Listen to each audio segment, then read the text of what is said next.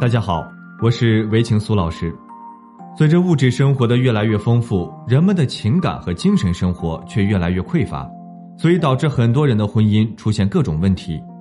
希望通过我们的案例讲述与分析，帮助大家能从中学到一些经验以及方法，来更好的维护自己的婚姻，让生活更幸福和谐。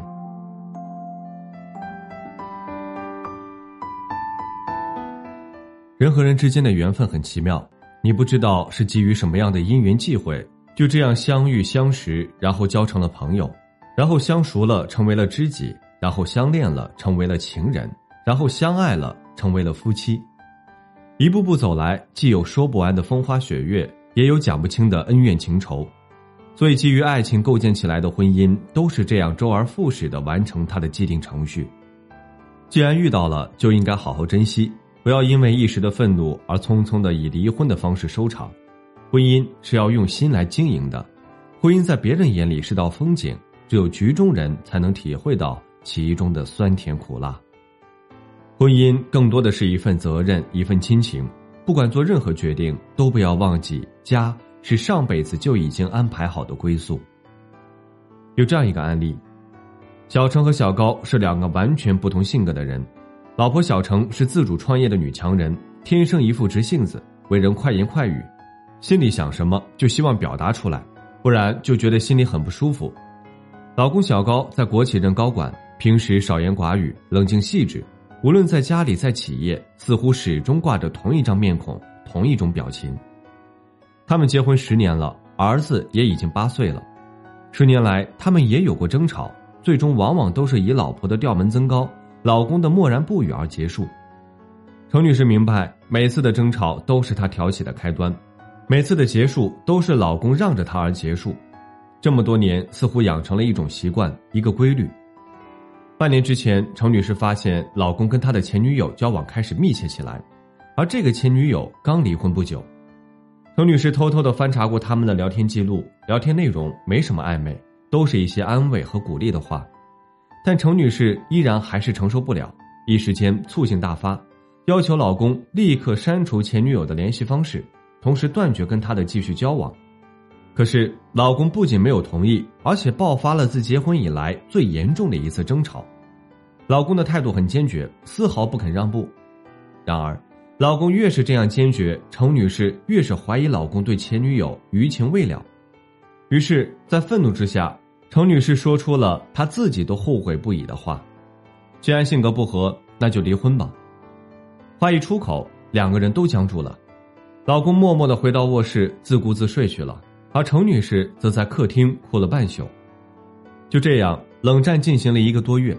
一天晚上，老公突然很冰冷的对她说：“这一个多月，我也想清楚了，既然性格不合，那我们就离婚吧。房子归你，孩子归我，大家好聚好散。”说完，头也不回的带着行李离开了家。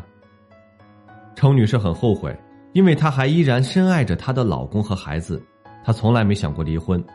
她冲动说出口的离婚只是一时的气话，但老公所说的离婚显然是认真的，是经过深思熟虑的。一段婚姻为什么会走到这个地步？只有当事人自己才能理清其中的是非曲直。程女士和老公是不是因为性格不合而导致的非离婚不可呢？我看未必，性格不合只是一种借口，无非是给厌倦了原有的婚姻状态，想放弃又不愿担负责任的一种台面语言而已。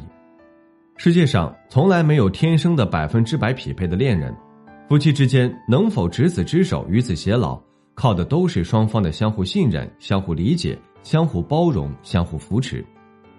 婚姻是个复杂的事业，经营的好就是个蜜罐，经营不好便是场灾难。性格只是个参考值，如果真爱一个人，会收敛性格上的缺陷，避免给所爱的人带来伤害，甚至会为了对方改变自己的性格，让两个人的性格达到一种平衡和契合的状态。